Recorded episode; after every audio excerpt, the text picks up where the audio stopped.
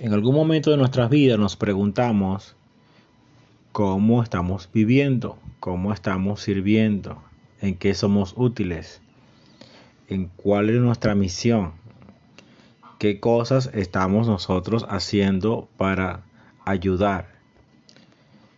En nuestro caso, cómo podemos servir a Dios. Para los que me quieran seguir, estamos en Romanos 15, verso 14 el apóstol Pablo dice, hermanos míos, estoy convencido que ustedes están llenos de bondad y de todo conocimiento y que saben aconsejarse unos a otros. Aquí debemos pensar, debemos analizar, ya que se ve que los que servimos a Dios debemos estar llenos de bondad y también llenos de conocimiento y que saben aconsejarse unos a otros. Creo que esta es la gran tarea de todo cristiano. Creo que es la tarea de todo hijo de Dios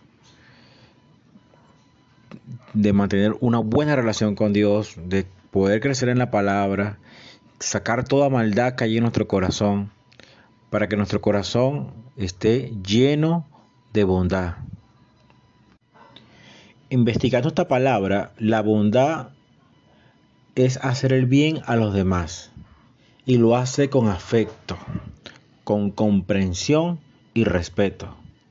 Mi pregunta es, ¿cada uno de nosotros puede en este momento revisar su corazón si realmente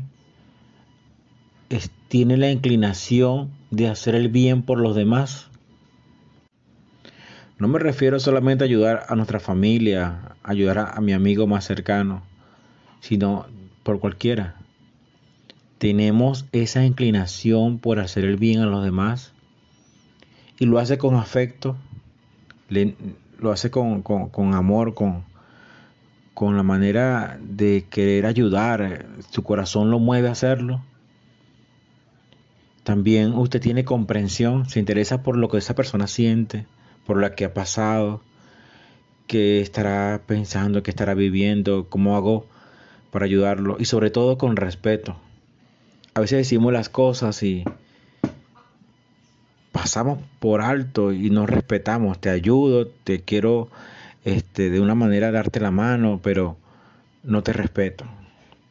Esa es una de las áreas que solamente Dios sabe hacerlo muy bien, pero nosotros como seguidores de Cristo debemos aprender a ser bondadosos como Dios es. En el verso 14 también se puede ver que debemos estar llenos de conocimiento. Mi pregunta es, ¿cada uno de nosotros está interesado en el conocimiento? Leemos, nos culturizamos, investigamos, profundizamos en, las áreas que debemos aprender, nuestra carrera, en el medio que nos desenvolvemos. Ejemplo, si yo vendo, me especializo en áreas de ventas. Si estoy estudiando una carrera, investigo y aprendo bien mis materias. Porque el conocimiento no solamente es leer y aprender, sino también la práctica, la experiencia, todo lo que tenga que ver con la área intelectual. Si trabajamos con jóvenes, conocemos el tema, sabemos lo que piensan, lo que sienten, sabemos qué cosas están ocurriendo en su interior, cuáles son sus aspiraciones, sus sueños, sus necesidades. Si usted se interesa por la música, realmente usted adquiere conocimiento, se quiere perfeccionar en esta área. Si usted está en el área de diseño, realmente usted se especializa en esa área, investiga la tendencia, los colores, las formas. Si usted quiere ser un pastor, un líder, si en verdad usted también se prepara, se capacita, quiere aprender lo máximo que se pueda. Si usted quiere ser un hijo de Dios, también quiere aprender, investigar acerca de lo que dice la Biblia, de lo, que, tenemos a la mano, la información. Tiene un, un deseo de buscar a Dios en oración, buscar a Dios en la alabanza. En verdad usted quiere aprender más, quiere conocerlo más. Lamentablemente nuestra cultura hemos aprendido a ser mediocres, hemos aprendido a aprender algo por encima, si compramos algo, tal manual, ni siquiera lo abrimos, ¿no? Yo sé cómo funciona.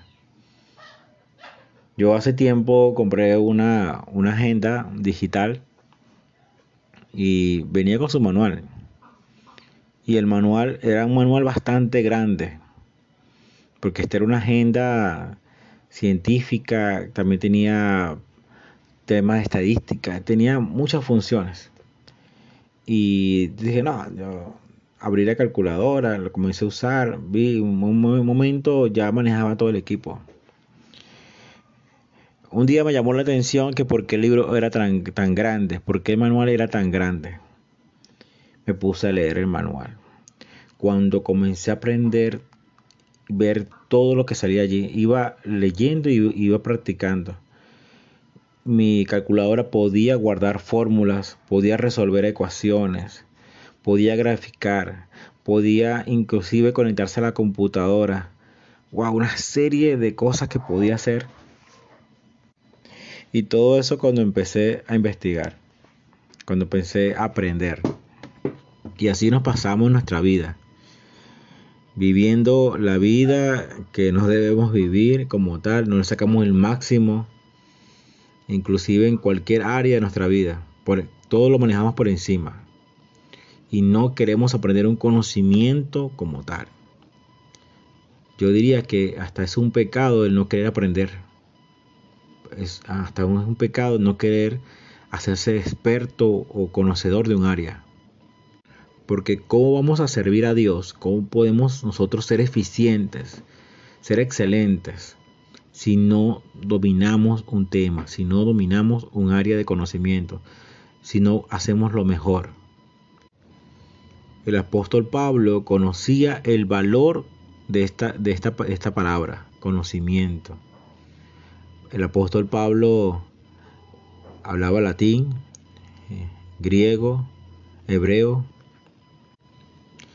sabía expresarse muy bien, también escribía de una manera que hasta ahora sorprende a los eruditos, tenía una capacidad de liderazgo, de organización, y por esta razón el apóstol Pablo es el ser humano, el hombre más influyente en todo el planeta Tierra después de Jesucristo. Mi pregunta es ahora, usted conociendo esto, ¿usted qué va a hacer? ¿Se va a llenar de conocimiento? Valore el conocimiento. El conocimiento Dios puede usarlo para llevarlos a otras fronteras colocarlo en lugares de liderazgo, colocarlos en lugares donde necesitamos hombres y mujeres de Dios, llenos del poder de Dios, pero con conocimiento para poder dar soluciones y poder cambiar y transformar nuestro mundo. En el mismo verso 14, al final dice, y que saben aconsejarse unos a otros. Debemos aconsejarnos. Si un hermano que está haciendo mal, vamos a llamarle la atención. Deberías hacerlo de esta manera. No me parece bien lo que estás haciendo. ¿Te has puesto a pensar qué estás haciendo? ¿Qué has hecho? ¿Podrías hacer esto? Y tantas cosas como podemos ayudar a alguien. Pero para esto también necesitamos prepararnos, conocer qué está sucediendo y todo este conocimiento que estamos aprendiendo y con la ayuda de Dios podemos aconsejar a muchos. Un simple consejo es capaz de transformar y darle un rumbo nuevo a la vida de alguien. Entonces, ¿quieres ser un buen consejero? ¿Salvar a alguien? Aconsejémonos unos a otros. No solamente yo voy a aconsejar, sino que también voy a recibir consejos de otros. Padre, en este momento te quiero pedir porque transformes y cambies nuestra vida. Queremos ser personas llenas de bondad y para eso necesitamos tu corazón, Señor. Queremos ser personas, Señor, que tienen el poder, Señor, de aprender. Ilumina nuestras mentes, queremos capacitarnos, queremos ayudar a otros. Queremos dar la palabra y el consejo oportuno para salvar la vida de personas.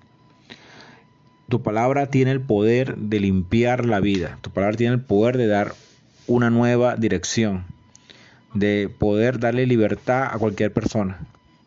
Tu palabra es única. Gracias, Señor. Guíanos, Señor. Perdona nuestra mediocridad. Perdona el no saber tratar a los demás. Perdona nuestro corazón que no es bondadoso y ayúdanos a aconsejar a nuestro hermano. En el nombre poderoso de Jesús te lo pedimos. Amén.